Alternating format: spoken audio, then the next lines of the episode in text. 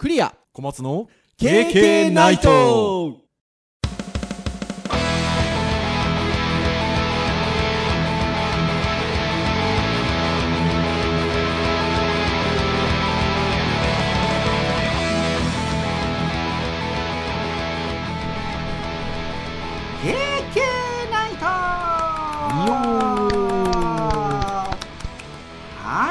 で第380回の配信でございますお届けをいたしますのはクリアとはい、小松です。どうぞよろしくお願いいたしますはい、よろしくお願いします。はいということで年内最後の配信ですよあっという間ですね そうですね、早かった。なんかね380っていうことで、まあ、プチ切り版みたいな感じでちょうど切りがいいところではい、えー終わりを迎えますが本年これ本年度じゃないですね。本年のですね。はい。年度って言っちゃうと3月ぐらいまでね年度っていう感じなんでね。はい。というところですが今年は52回ですか？どうした52回。ね52回ということでまああの多分えー年によっては53回の時があり得るんですかね。ありえます。そうですよね。はい。ということなんですがちなみにあの私どもこう配信時間だったりとかですね。あのその時にどんなテーマで話したみたいなものをこう内々にあの実績一覧ということでリストがございましていつもあのこの年の最後の日の時にはあの配信時間だなんだみたいなことをちょっとちょろちょろっとお話をしてたりするんですけど前回まで379回までの配信で、えー、30 33時間39分48秒喋ってると去年 1, 1、2年だけでですね。はい。はい1年かけて喋ってるということなんですがこれあのあれなんですよね今日の分も入れる見込みで考えると今までで一番長いんですよねそうですね、もう今の時点で長いですから、ね。そう今の時点で長いですし先ほども言った通り53週の週もあれば52週の週もあるんですが今年52週にもかかわらず、えーもう今の時点で長いということで、まあ、それで言うとなんでしょうね。総じて割とこう割と長めな配信だったっていう今年は印象ですかね。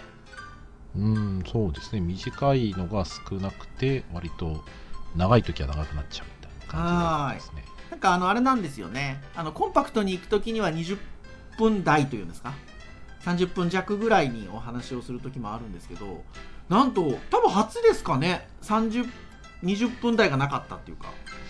初ですね。多分初ですよね。ということで。まあなんなんでしょう？それぐらい私どもがなんか喋りたいことが多かったっていう風に言ったらいいのかもしくはなんかあの日々の生活において癒しの場を求めるためについつい喋ることが多くなったのか、えー、何なのか分かりませんが、はいえー、と今年はちょっと、まあ、な長めというんでしょうかね平均的に長かったっていうところかなというふうに思うんですが、まあ、そういった中でたくさんのあのリスナーの皆さんに聞いていただいてあのとてもありがたいなというところでございますね。はい。はい、ちなみにあのちょっと前回の振り返りを忘れてましたけれども、はい。前回サンタさんガジェットをくださいということで、はい。えー恒例のあの自分に自分がサンタさんになってプレゼントを買うという企画をやりましたけれども小松先生と届きましたか？フィットビットは。届きましたよ。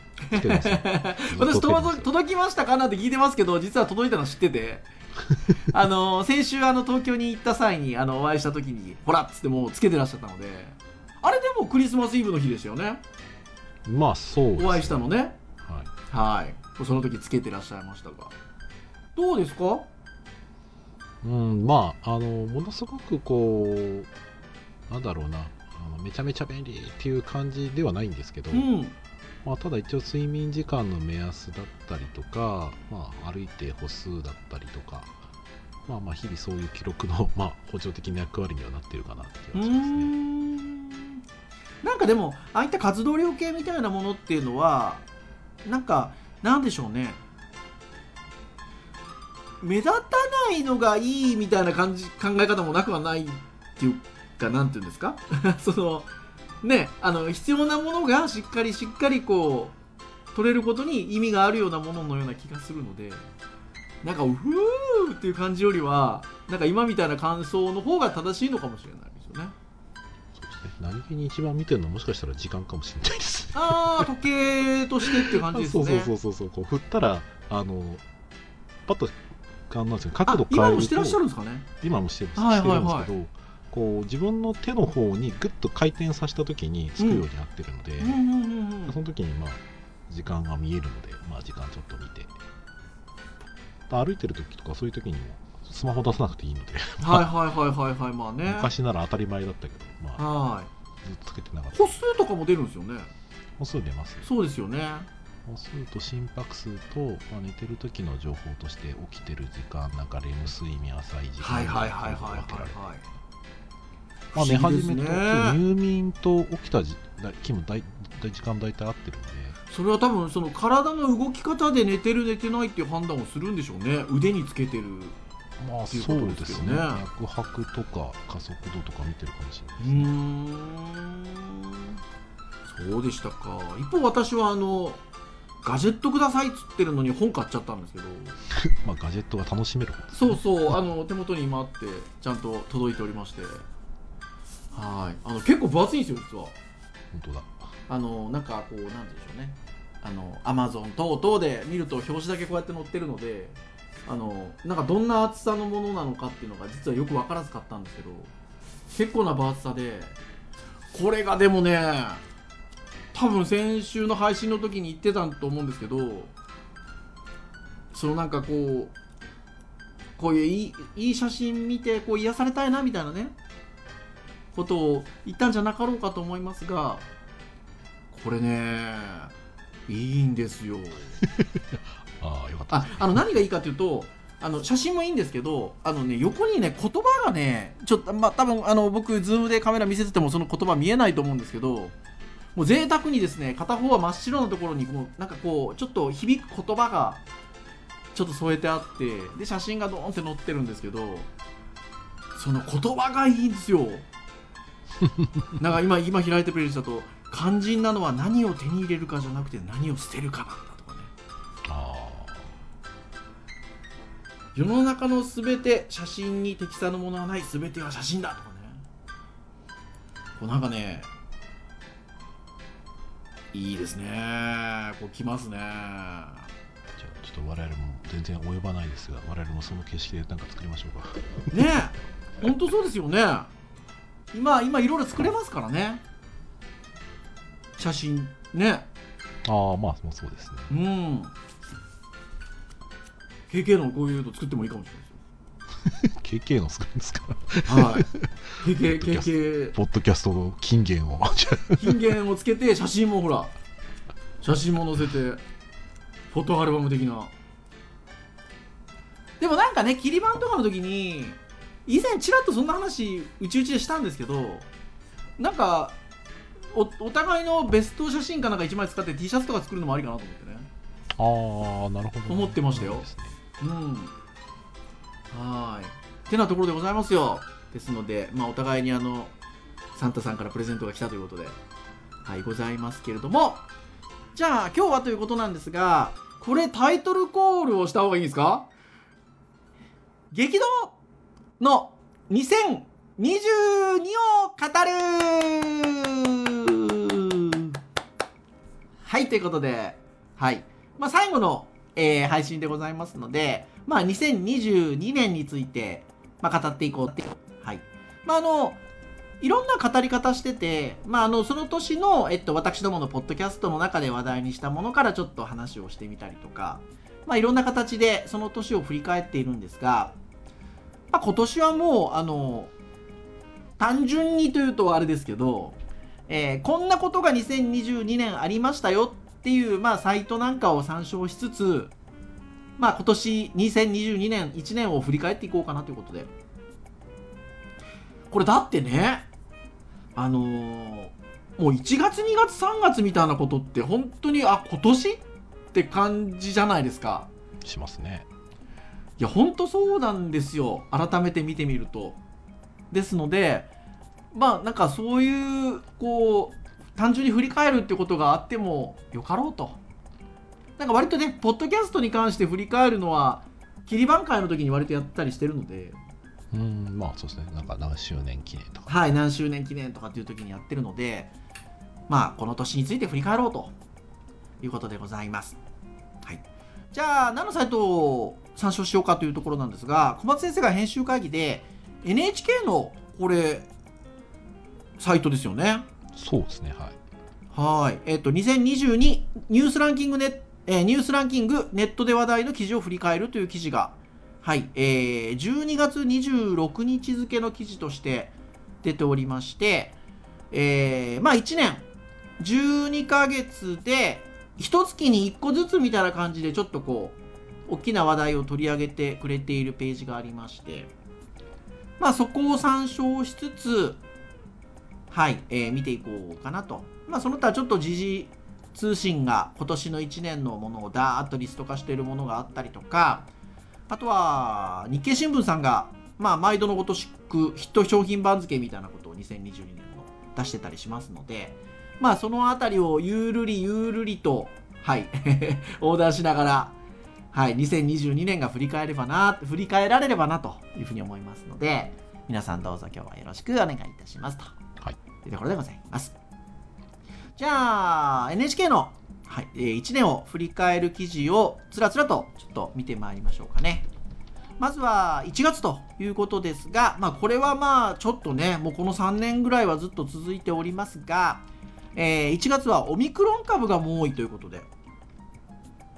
でもそれで言うと、なんかオミクロン株っていう、ああ、もう新しいものが来たぞっていう感じのものが、もう1年ぐらい前なんですね、言っちゃ。そうですね。ねまあそれまでは割と何ですかね感染力は強いしまあ、うん。その悪化する持病持ちの人は悪化するっていう感じの印象強かったです、オミクロン株がね割とうん。感染力めっちゃ強いうん。けど重症化そこまでみたいな感じうの、うん。ん。まあ、あくまでも比較っていうことでありますけどね。そうですね、うん。まあまあそれでもやっぱ殴られ方もいますからね、うーん。なんかでも確かにあのこの1月オミクロン株ぐらいからこの1年にかけてっていうのはあのまあ周りでやっぱりかかったよっていう人が増えたかなって気がしますそれまでに比べると。なんかうん。流行ってる流行ってるとは言いながらあじゃあ周りの人でみたいなのをじゃあすごい直接的に聞くかっていうとそこまでなかったかなっていうのがこの2年ぐらいだったかなと思うんですけどその前の。この1年はやっぱもう身近にやっぱりかかっちゃったっていう人が結構いたりしたのでまあそれくらい感染力が強いのかなっていうところですよね、そうですまあ、ただ本当にあの無症状とかね割とねそんな感じですもんね。うんそうですね、うん。おそらくそういう人も多かったんじゃないかなっていう感じですね。はい。というところかなというところで。でもやっぱりね、まあ、とは言いながらやはりなかなかまだねあのいわゆるいわゆる一般の風邪とされているものでは今ないものではありますので、まあ、十分にね気をつけた方がいいかなというところではありますが1月はオミクロン株というあの言葉からスタートをしていると。そして2月ということなんですがこれもう今年だったんだってちょっと思いましたけど北京オリンピックですよ。まあそうで冬季ねオリンピックがね。ねえ。冬季オリンピックということで。いやでもそもそも考えたら、えっと、東京オリンピックが1年遅れちゃったのではい。去年だったじゃないですか。そうですね。で明けてこれ2月に北京オリンピック冬季オリンピックでまあ新しめのところで言うと11月12月でワールドカップですよ。うん。いやーもう去年から今年にかけてっていうね。まあ世界的な、でもね、スポーツのイベントでもそういうスポーーツの祭典がでも開けてるっていうのはまあね素晴らしいことですよね。ツ、うん、そうですうねんというところでありますが、まあ、2月だったということでこれ結構ね過去最多なんですよね日本。ああそうですね。18個メダル獲得をしていて、まあなかなかにねカーカーリングとかね。そうですね目立つとこだとカーリングとかですか？あとはスノーボードで平野歩選手。ああそう平野選手強かったですね。な夏でスケボー出て冬でパあのスノーボードで出て確かに。調整超難しいんじゃないかって言われたところでもう完璧ないやー、演技でね本当に。金メダル出て。た文句なしでしたからね。うーん。っていうところでありますがこの NHK のサイトだと、まあ、そういった中で羽生結弦選手がまあ引退をしたと。その後にね、はい、あの引退をしたというところで。はい、えーお話も出ておりますけれども。いやーね本当にそんな感じですよ。うん、まあまあまあだいぶ印象的な、まあ、部分ではあったけどやっぱこれ今年だったんだよねっていう感じは、ねえこれ今年だったんだよね っても感じですよね。東京オリンピックはいつもそんな感じがしますねいやも本当そうですね。うんてなところでございます。そして3月。まあ厳密に言うと北京オリンピックの閉幕からわずか4日後の2月24日ということで、えーウクライナ侵攻が、えーまあ、始まってしまったということで、まあ、3月はこの話題かなというところですね。ちょっとまだまだね続いておりますのでうんというところではありますがまあ一刻も早くそうですねこの辺は収まるといいなといや思いますよね本当そうですね。まあそのありますよそのその自分たちの考え方だったりとか、まあ、それぞれの国によっての考え方っていうのはありますのであの、まあ、そこを持ってねあのああだこうだっていうあの思いはありますがまあでもねとこれは別にどっちがいい悪いっていう話ではなくてはいまああのロシアはロシアウクライナはウクライナの思いで、えっとそういうことになってるんですもんね。ねうんでもまあ何があってもやっぱりね軍事侵攻はやっぱねダメですようん、いや、本当そう思います。で、なかなかやっぱりそういう状況が長く続いているので、今ちょっと経済的にもね、やっぱり影響も出てますしね。そうですね。うん、ちょっとね、そこについては、あのなんだろうな、一日も早く何がしかの形で、えー解決がされるといいかなというふうにますけどね。そうですね。はーい。というのが、まあ、3月の状況であるということで。そして、はい。えー4月に関してはやっぱりねあのこういうあの1年を振り返るニュースっていうとどうしてもこの手のニュースが多くなっちゃうんですけど、えーまあ、藤子不二雄 A 先生がねお亡くなりになったっていうニュースが4月に関しては取り上げられてますね。まあそうですね。今年だとこの記事の年間のやつだと、まあ、4月と,、えーとまあ、7月に安倍首相。はい。それからまあ10月に、えーまあ、猪木さんとかね、ドニオ猪木さんですね。ゆる闘魂が、亡くなってますね。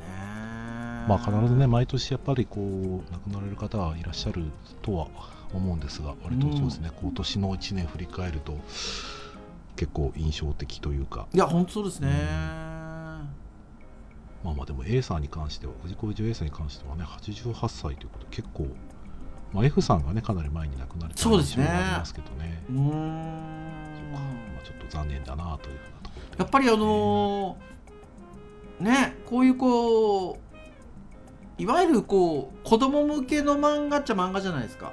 まあ、漫画もいろいろ幅広い年代に向けてのものがあるんですけど、まあ、藤子不二雄、まあ、F 先生も A 先生もやっぱりあのどちらかというと、えっと、子供向けの漫画で少しね A 先生の方がなんて言うんでしょうね。怪物くんだったり、えー笑うセールスマンだったり、えーちょっとねあの少しだけブラックなうん。印象があるものを、まあ、書いてらっしゃったりするかなっていうところではあるんですけどとはいえやっぱり子供向けっていうところもあるので変な話ねやっぱあのうちの娘中1ですけどうちの娘でもやっぱ藤子不二雄先生の、まあ、F 先生 A 先生の漫画っていうのは、まあ、読みますし知ってますからね。うん、そして割と学習漫画とかで藤子先生が書いてないドラえもんとかねあはいはいやつとはいはいか結構ありますからはねいねとか数学さ算数とかみたいな。えうーん。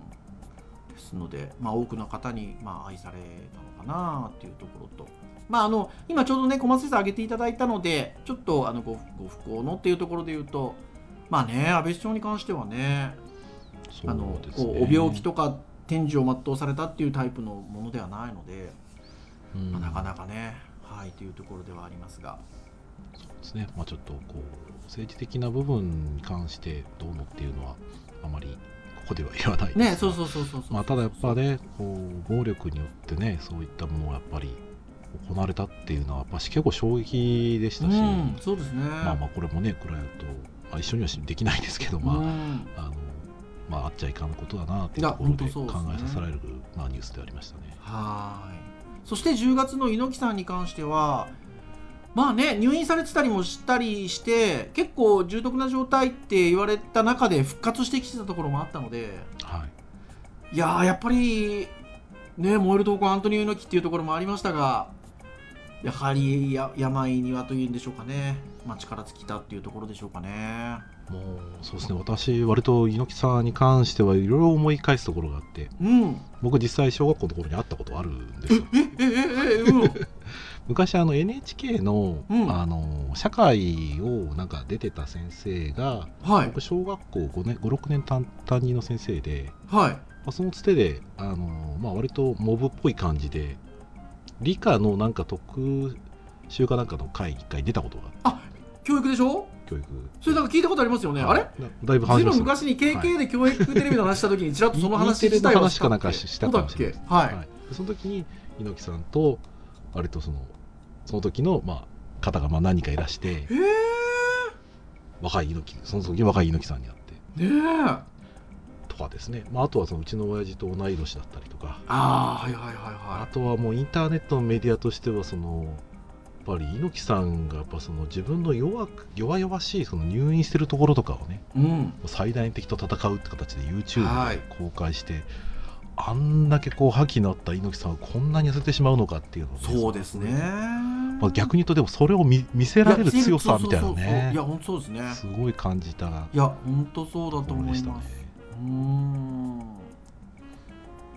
いやねまあ本当、まあどの皆さんもあのいろんな形でねいろんな人にあの勇気を与えたりとかねあのされた皆さんだと思いますのでね本当にあのご冥福をお祈りいたしますというところではございますけれども。はい。はい。てなところでございます。そして、えー、5月いきましょうか。はい。5月が、えーマイナンバーカードですよ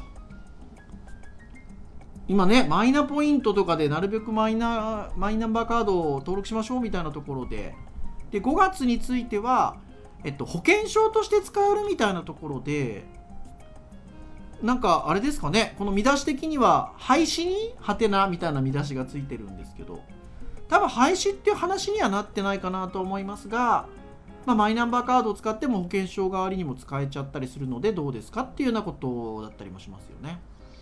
そうですね一応あのこの時点では廃止ではなくて、まあ、その後10月ですね10月にそのら再来年の秋ぐらいに廃止するっていう廃止するって発表はしてるんだ。はいそっかそっか。まあ、どんどん統合して、まあ、免許もね一緒にするみたいな話もありますけどまあ、ちょっと今そのあたりねあのどんどんどんどんその変えていくっていうところと変えていく上でのいろいろ問題についてもね議論されてるはい。感じかなというところではありますね。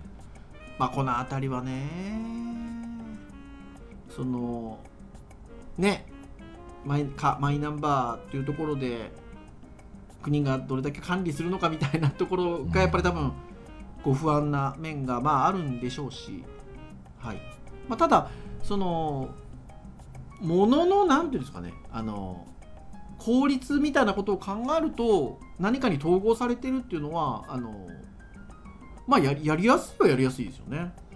まあ、いろんなその用途ごとにものがあってこうだこうだっていうのはやっぱなかなかやりにくいっちゃやりにくいのでそこに関してはっていうのはありますんでね。なかなかちょっと難しいかなっていうところでありますけどね、うん。まあ、ただこの12月18日時点で、えーまあ、63.7%に当たる、えっと、8000万人の方が一応登録申請登録はあのしてきてるというところですかね。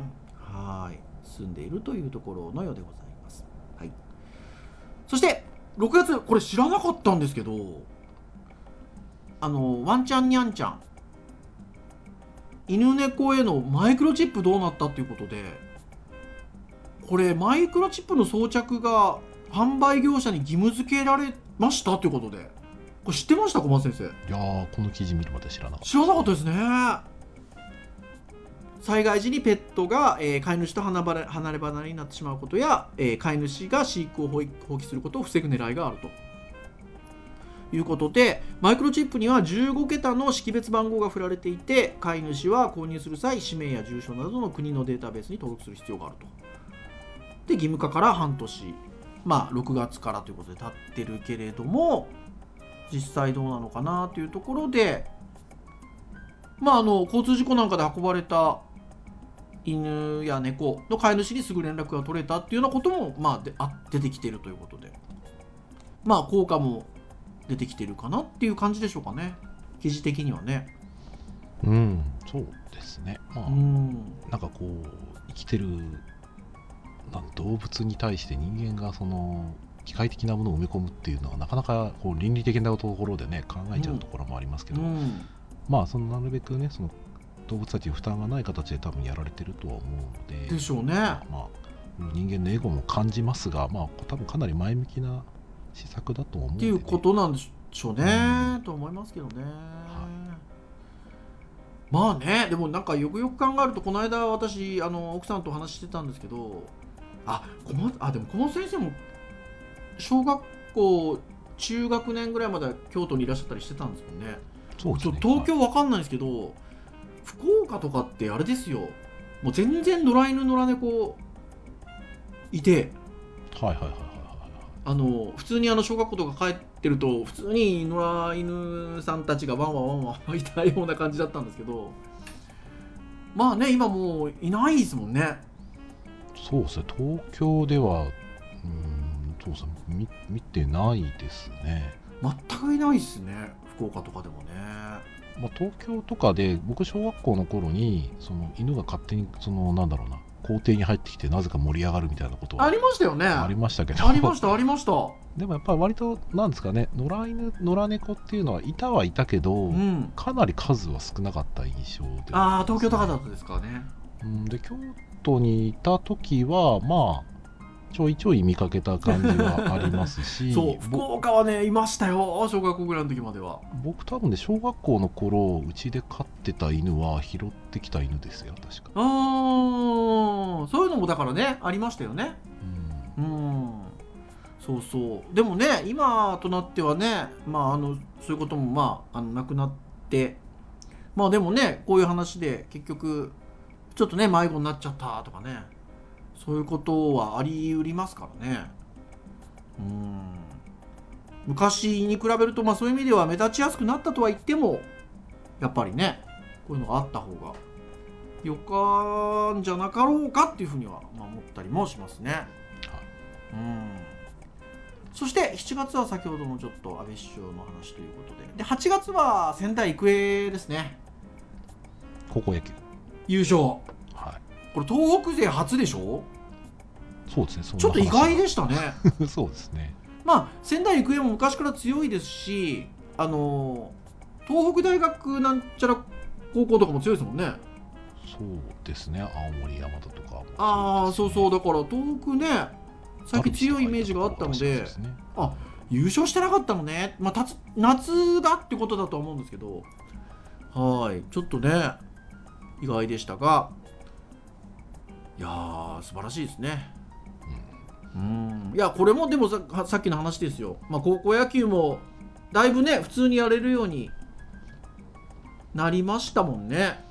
そうですね。コロナ禍っていうところでね、まあ、そんなコロナにかかって不戦勝みたいな話も結構ありましたから、はい。まあその辺はちょっとありましたけどね、うん。はい。そして9月。急激な円安ですよ。来ましたねこれはちょっとね今円戻したりもしてますけどやっぱねだいぶね影響出てますね生活にもね。うーんそうですね。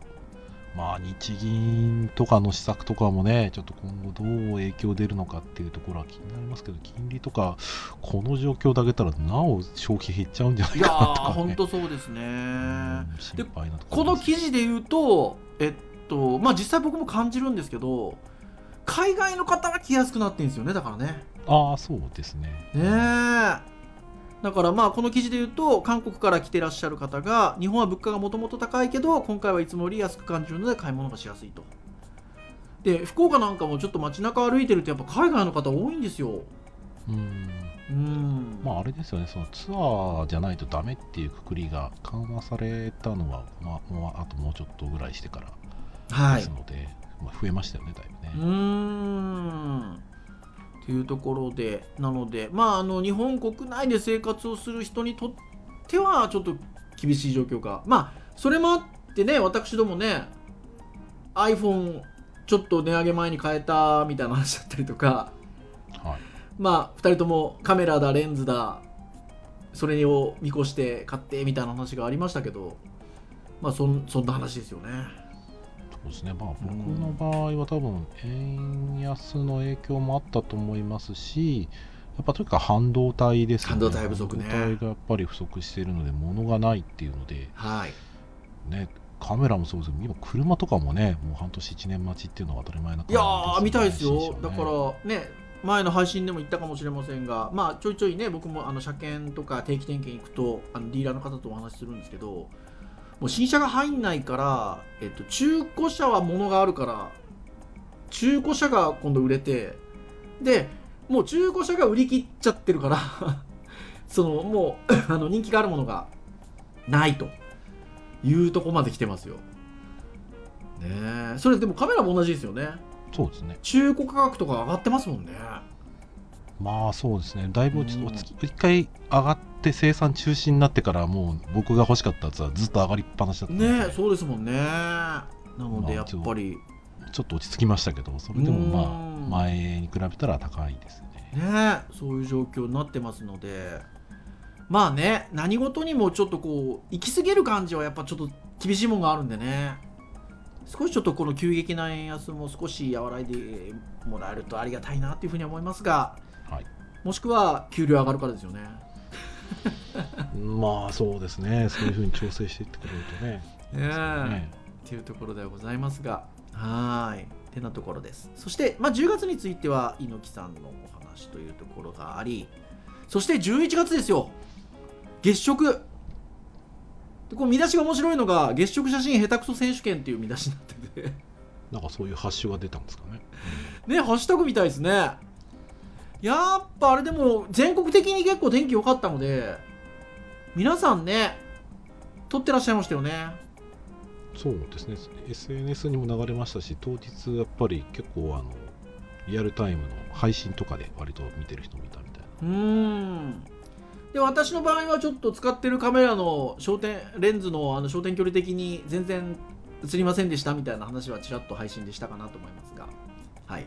まあこの「ハッシュタグ月食写真下手くそ選手権」っていうあのところで言うとまあ皆さんあのスマホだなんだ買ったばかりのミラーレスカメラで撮ったなんだみたいなところで いろんなブレブレの写真だったりとかポンデリング化した写真だったりとかいろんなの上げてらっしゃったということで。はい、まあ、盛り上がったということで。でも綺麗な写真もたくさん上がってましたね。そうですね、うこんのタイムラインでももう本当にセミプロ並みの人からは プロみたいな人まで上げてたので。いうん。小松先生20ミリだから多分あのぜ前景は撮れますけど月っていう感じは難しかったですよね多分ね。だからもう取らなかったですね。僕はだからあのアーチェリーで使ってたあの50倍のあのスコープで見てあれがはっきり見て綺麗でした。はい。ってなところが、まあ、11月とそして、まあ、今も12月でございますが12月は11月の末から12月の頭にかけて行われたワールドカップということでアルゼンチンが優勝ということですね。36年ぶりかなんかだったでしたっけね。ああアルゼンチンはそうですね。うーん。やっぱねメッシが悲願の優勝ということで。うん。まあなかなかやっぱり来ましたね。まあそうですね。アルゼンチンといえばもう僕らの世代でいうとマラドーナって感じはいやそうですよそうですよ。マラドーナのね悪道っぷりもあったんでねメはい。ッシはすごくこう こうなんだろうなスーパースターとして非常に応援したくなるいや本当そうですよ。選手ですからね。でねやっぱりあのその36年前まあもしくはそのマラドーナが活躍してたあの各回っていうのはね神の手なんかもあってね。はい。ありましたがもう今はほらカメラではい判別しちゃうので。そうですね。もうサッカーボールにチップが入ってるって言ってましたからね。ねえ。もう日本なんかはあの三笘の1ミリですよ。1センチか。うん。一一ミミリです。ミリ。1ミリですよね。あれはもうね当時だったら多分ひょっとしたらもう出てたよって判断ですよね。多分そうでしょうね。うん。もう審判の方のもう見立てでそうなっちゃうでしょううねん。でいろいろと遺恨が残る形になったと思いうますけどーん。と思いますが、まあ、しっかりとこうそういうものが見れるようにもなった大会だったというところで日本も頑張りましたね。いやー頑張ったというか僕はあ日本は強いんだなっていうふうにいや思いましたけど本当そうですね。まあまあ FIFA ランキングから言ったらまだ20位ぐらいなのではい世界的にはねそんな強いチームじゃないのかもしれないけどうん今年の強さはそれだとなんか何回かにねドドイツなんかはねその10回に1回勝てたらいいみたいな、はい。今回来たみたいなことを言う人もいますけどうんでもその他の試合を見てもねあのー割とやっぱりいい試合をすごくしてた。そうですね。うん、まあまあいろいろと課題はあるんでしょうけど、うん。ここはすごく強く強いチームになったんだなっていう実感がそう思いまありますね。やっぱり海外でやってる選手が多いっていうのが一番大きいんでしょうね。まあ普段やってる相手っていう。あー前と比べるとそうですね。かなりね。人数増えたみたいですね。ん。なってね遠藤航なんてデュエル王2年連続デュエル王ですからね。要はドイツで無双してるんだからそれはまあドイツの選手を普段やってる感じですからね。まあまあ知ってる選手もいたでしょうね。本当そうですね。すごかった。なんだってあれですもんね。ドイツ戦の時なんて僕あの見たいから小松先生収録早めにお願いしますって言って あそう。前倒してましたねそう前倒しで収録始めてじゃあ今から見るんでって言って見始めたら買っちゃったんで。もう大騒ぎでしたよあの時。でな、まあ、あの NHK の記事に関しては1年間の振り返りというところでございましたね。いや本当いろんなことがありまして。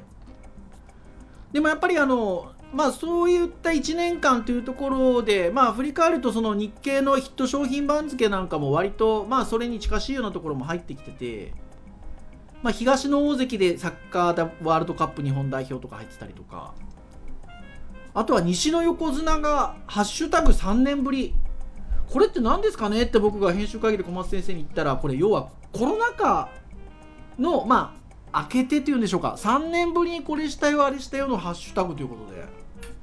まあこれが西の横綱ということなのでまあやっぱね今お話をしてきたような1年間にまつわってまあそういったものが出てきたりしてますね。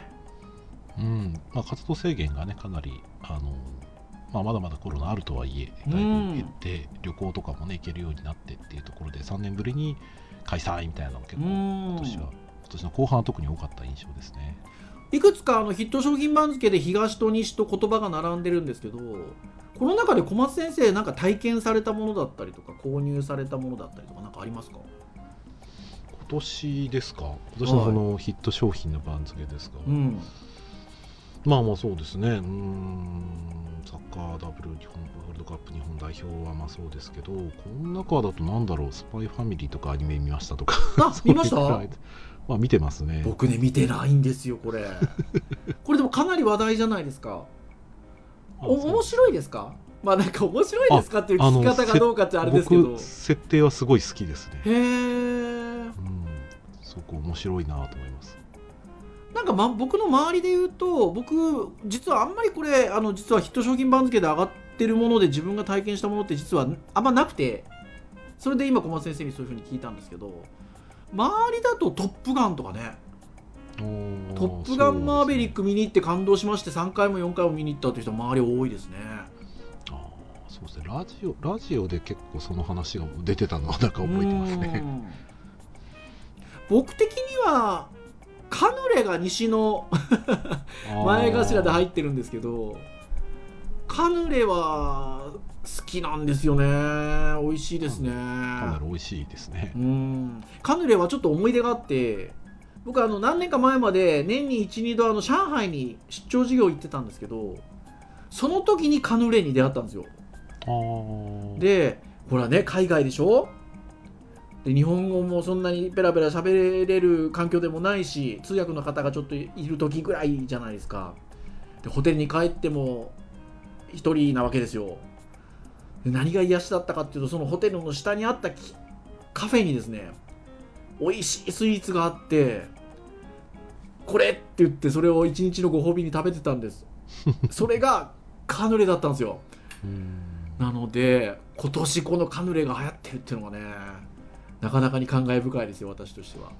そうですね、まあ、スタンダードのやつもそうですし割となんかいろいろなバリエーションのものが専門店がね作って売ってましたね。出てますよねはーい。